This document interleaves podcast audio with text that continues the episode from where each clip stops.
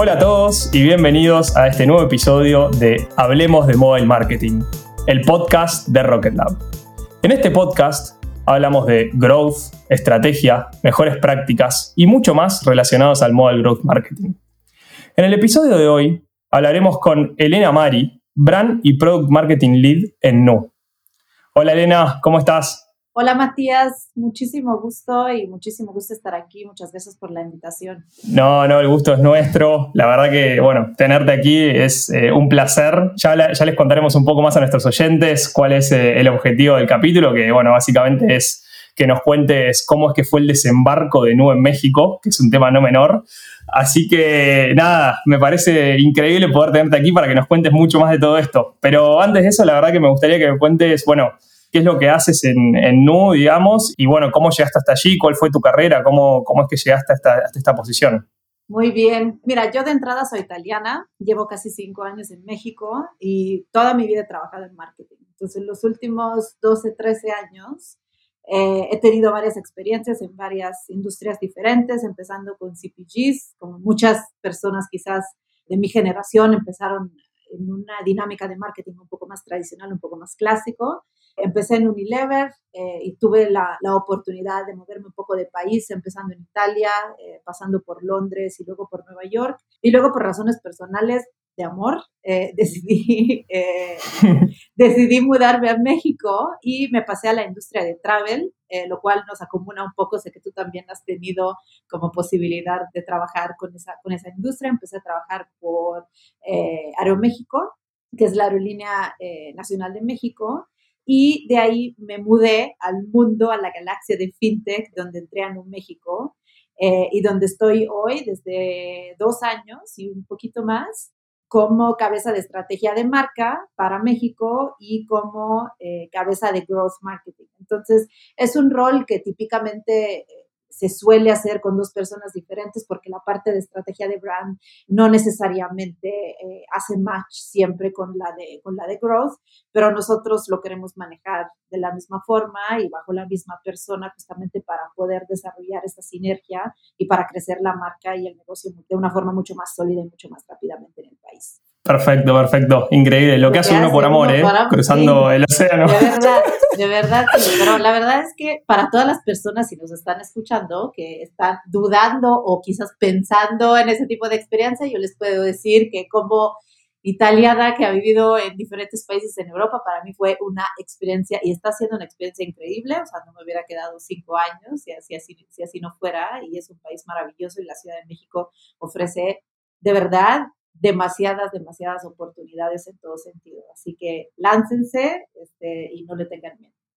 Sí, sí, sí, bueno, México es un país increíble y Ciudad de México increíble también ciudad, tierra de oportunidades por donde se la mire. Así es, así Pero bueno, más allá de eso, Elena, te quería, quería volver un poquito para atrás, un poco hablar de tu rol, digamos, en Nubank. La verdad que me parece justamente muy interesante y una de las razones también por las que te invitamos aquí, que seas la persona que combina esta mirada de branding y esta mirada de growth Así que bueno, ya hablaremos un poco más en detalle de eso, pero primero quiero que nuestros oyentes entiendan un poco más qué es Nu y por qué, digamos, es una fintech diferente al resto de las que está, digamos, hoy en día en el mercado. Mira, para mí, y creo que para muchas personas que trabajan en la empresa, creo que la diferencia empieza con nuestra misión. Entonces, la misión de Nubank es eliminar la complejidad para empoderar a, la persona, a las personas.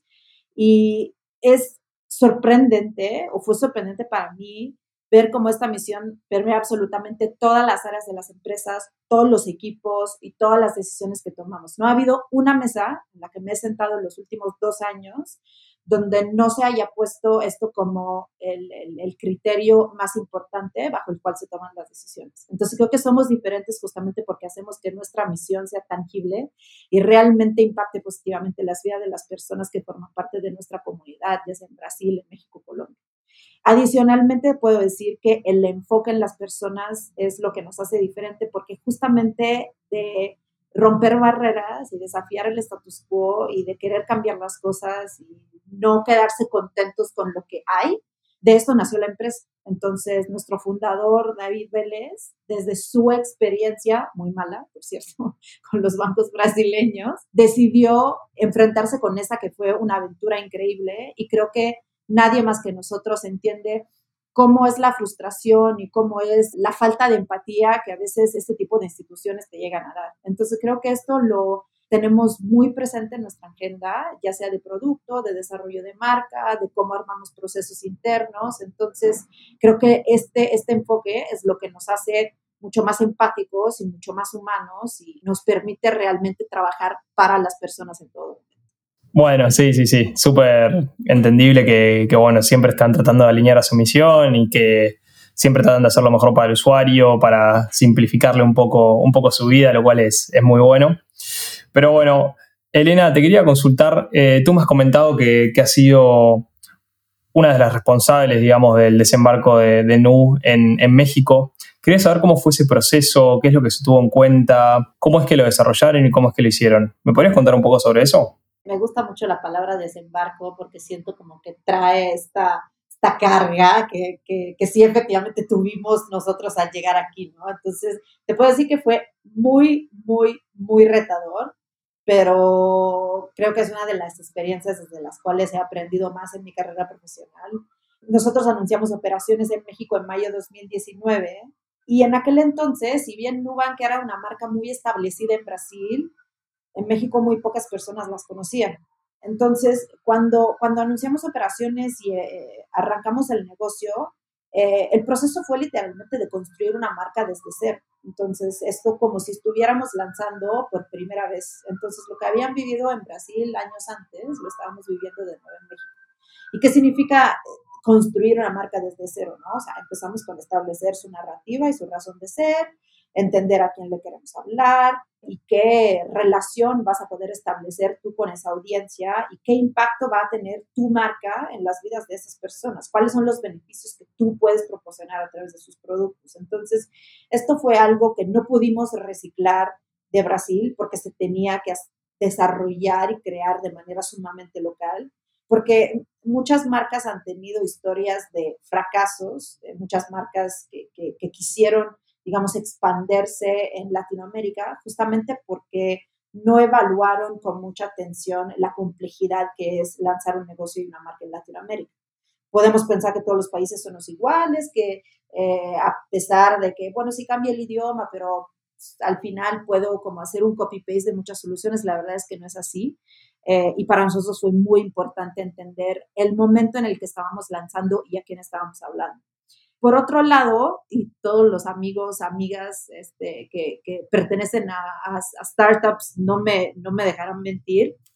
Eh, si hay algo que sí es cierto es que hay limitaciones y muchos retos. Entonces, probablemente cuando arranques no tengas todo el equipo formado, todas las personas que necesitas, todos los skills que necesitas en este momento y es absolutamente vital para sobrevivir este, y, para, y para mantener como tu, tu, tu sanidad mental, priorizar.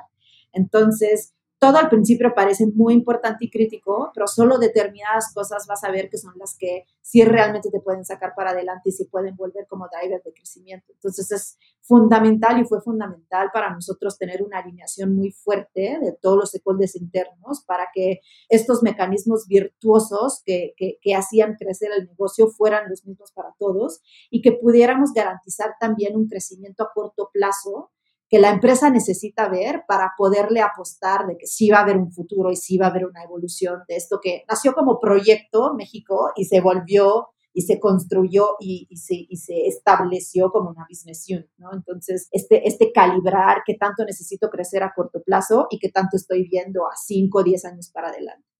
Eh, y justamente con respecto a ese último punto, creo que eh, uno, uno, de los retos principales del desembarco, así como le dices, es tener esta agilidad eh, mental a nivel, estrategia, eh, a nivel estrategia entre corto y largo plazo, porque tú estás construyendo algo para quedarte. O sea, no quieres llegar y decir, ah, bueno, yo en un año y medio me voy, quizás este, aquí vamos a hacer algo que no va a estar muy bien, pero no importa en realidad no, en realidad es eh, un constante eh, moverse desde lo que va a dar un resultado hoy versus este que va a dar un resultado hoy, cómo me va a impactar en la construcción de marca y en mi negocio a 5, a 6, a 7 años, ¿no? Entonces, nosotros, digo, en el, en el mundo del marketing se usa hablar de los que son eh, los elementos fundamentales para una marca, que se llaman kernel traits, y esto fue fundamental entenderlo en México porque a finales de cuentas nosotros no estamos construyendo otra marca, estamos expandiendo una marca que ya existe. Entonces necesitamos apegarnos a los que es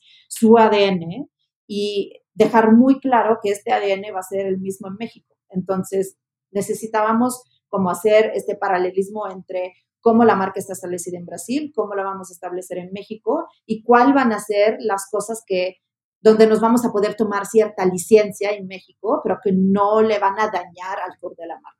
Me vienen un par, de, un par de días a la cabeza que me parecen muy interesantes. O sea, de seguro la priorización fue clave en este proceso y de seguro también pensar en diferentes plazos, como tú dices. Pero también me interesa entender qué fueron esos elementos, digamos, que tuvieron que cambiar de Nubank Brasil, digamos, a Nu, a Nu México. ¿Qué fueron esos elementos claves que dijeron, bueno, la verdad que para México serviría más que hagamos la cosa, las cosas de tal manera, por ejemplo. La verdad, varias cosas y la verdad creo mucho más de lo que en un principio todos pensábamos. Eh, porque a finales de cuentas Nubank es un caso de éxito muy grande en Brasil, entonces a veces puedes llegar a pensar, o sea, si es un equipo ganador, si es una receta y una fórmula ganadora, ¿por qué la voy a tener que cambiar?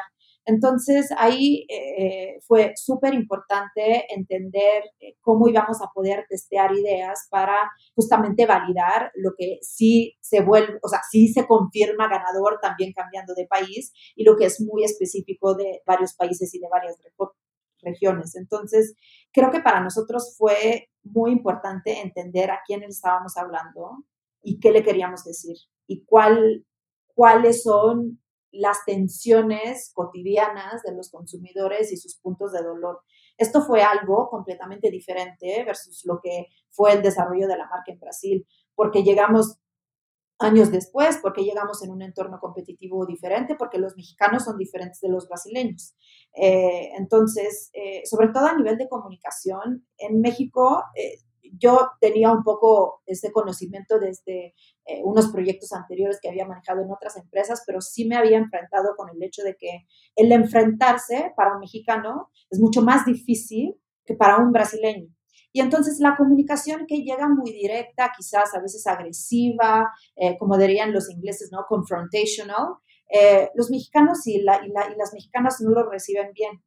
Eh, entonces, como esta era un poco eh, la línea, eh, la narrativa y el tono de voz que se usó inicialmente en Brasil, nosotros entendimos muy pronto que no era algo que nosotros podíamos así hacerle como copiar y pegar y, reciclar, pero necesitábamos adaptarlo. Entonces necesitábamos como tocar ciertas fibras que solamente se podían llegar a tocar con un conocimiento profundo del usuario.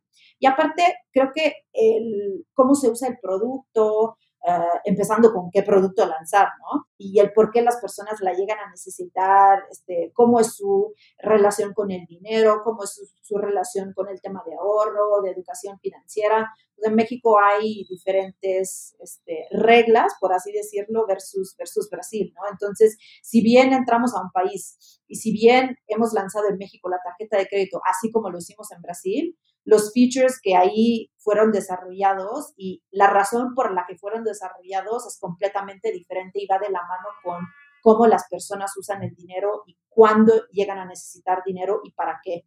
Entonces, es realmente un producto que se plasma y se moldea y se adapta a las personas en todo momento, justamente porque, porque hay esta atención al cliente, hay esta atención y esta empatía hacia la parte humana y de nada nos sirve lanzar un producto que a las personas lo dejen en su cartera, ¿no? Entonces, queremos que realmente responda a sus necesidades en el día a día. Vale, vale, sí, sí tiene mucho sentido y de hecho creo que volvemos a, a lo mismo que dijiste antes, que incluso no en todos los países de Latinoamérica deben haber eh, sacado el mismo producto. Me imagino la diferencia entre Brasil y México debe ser más abismal que tal vez entre México y Colombia, por ejemplo. Pero, pero sí se entiende que obviamente hay que cambiar algunas cosas para tener una marca exitosa. Y bueno, mil gracias por compartirnos todo lo que hicieron en este proceso.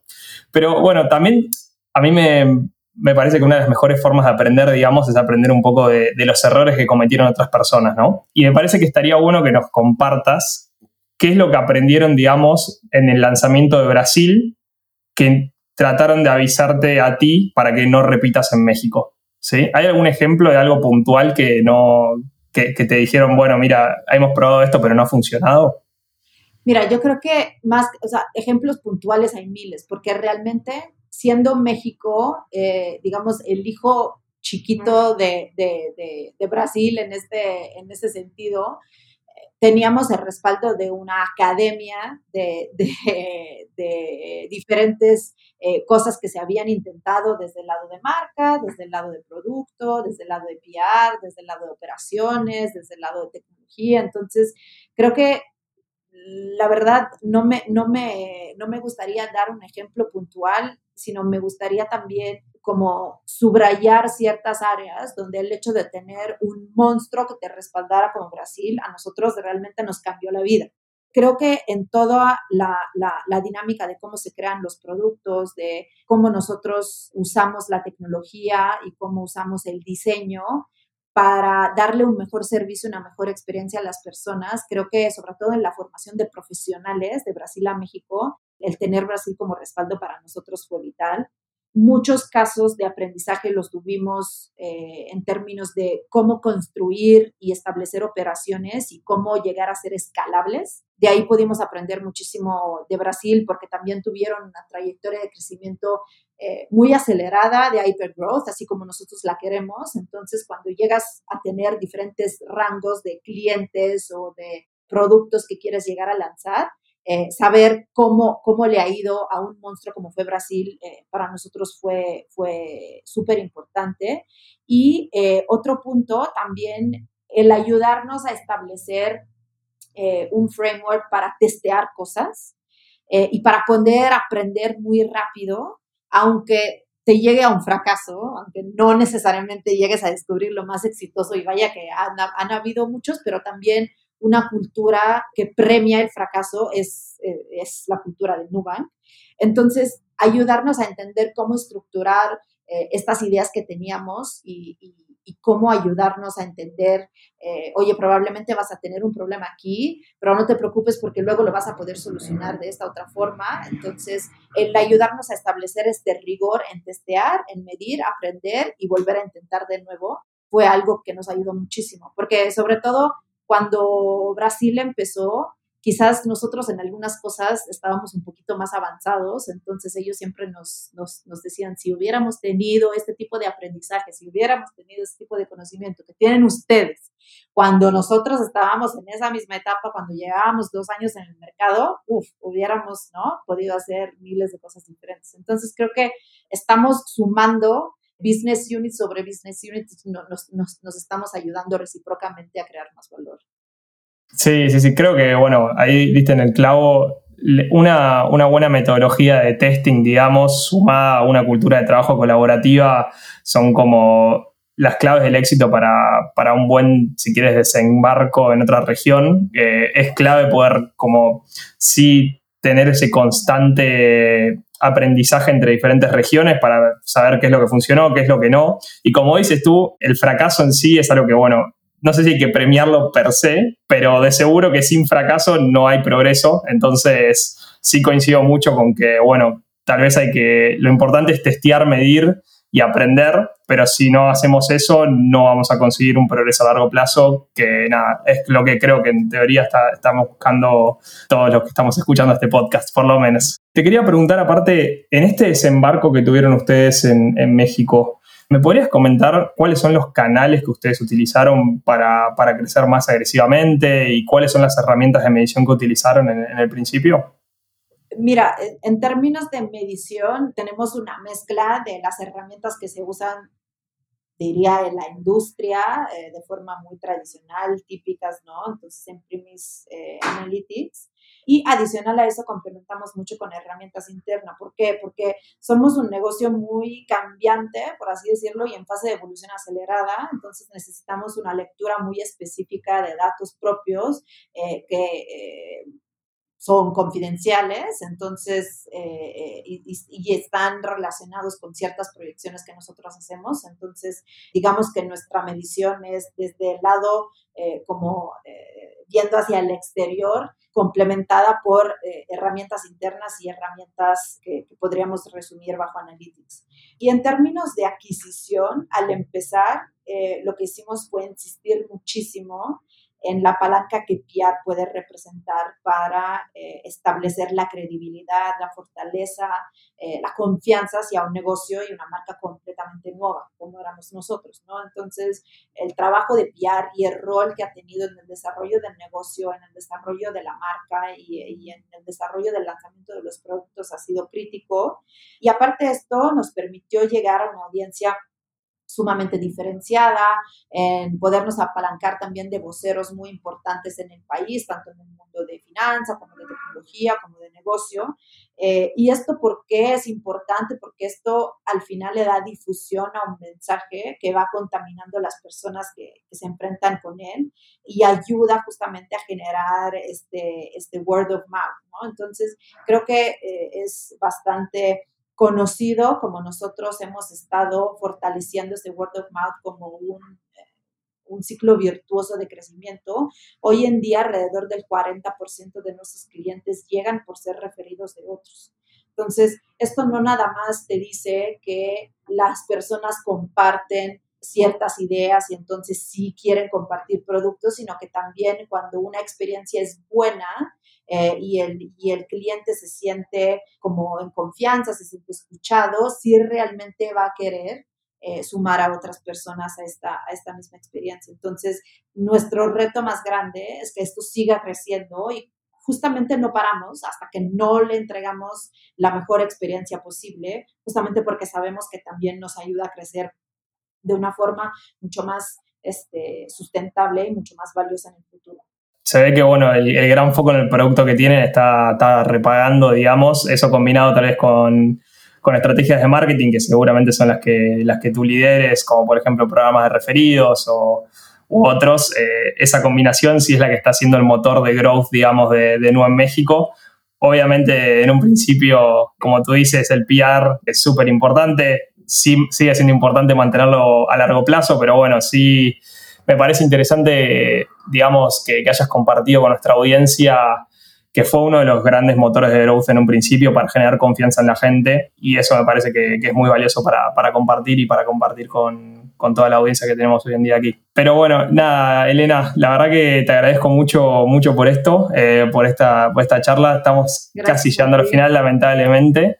Lo que sí te quería preguntar una pregunta más personal. Eres italiana, hablas perfecto español, te has mudado de países, de continentes, has pasado diferentes industrias. ¿Hay algún secreto para seguir teniendo éxito ante el cambio constante?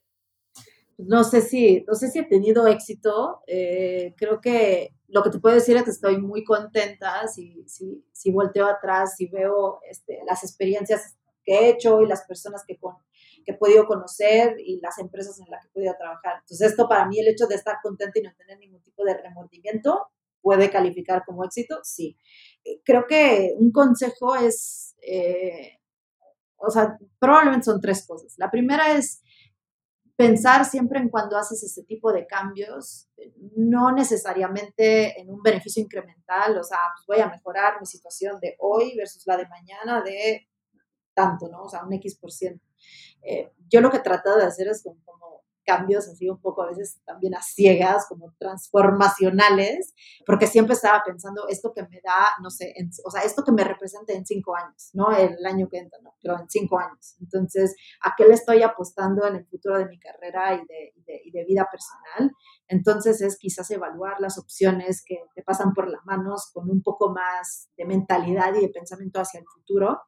La otra cosa es estar ok, estar muy cómodos con el hecho de que probablemente no vas a tener todas las capacidades y todos los skills y todos los conocimientos para enfrentarte con un nuevo reto. Pero está bien, porque si no hay una curva de aprendizaje, si llegas y sabes perfecto lo que vas a hacer y no vas a tener ningún tipo de reto, de desafío, digo, las personas como yo se aburren rápido, entonces no representa como nada que pueda despertar tu curiosidad y que incluso empuje a hacer tus maletas y mudarte al otro lado del mundo.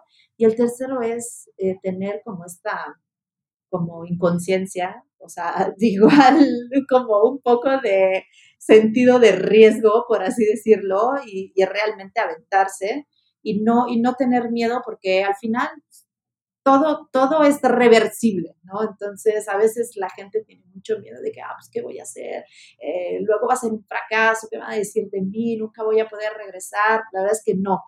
Nosotros estamos en control de poder regresar este, cuando y, en el, momento en el que queramos. Entonces, tener como esta, esta agilidad y esta flexibilidad y, olvidarse por algunos momentos de los miedos, este, porque sí es posible. Perfecto. Eh, bueno, buenísimo. Mil gracias por, por, todos esos consejos, la verdad que me encantaron. Yo me llevo un par para mi próximo cambio, esperemos que no sea dentro de tan poco, pero bueno. Te agradezco mucho, Elena, por, por haber compartido todo este conocimiento con nosotros. Muchas gracias a ti. No, no, gracias a ti por participar. Bueno, y agradezco a nuestros oyentes por seguir acompañándonos en, en, este nuevo episodio de Hablemos de Mobile Marketing. Los esperamos la semana que viene y también los invitamos a darnos feedback, comentarios o ratear nuestro podcast en Spotify o redes sociales. Muchas gracias y nos vemos en el próximo episodio de Hablemos de Mobile Marketing. Saludos.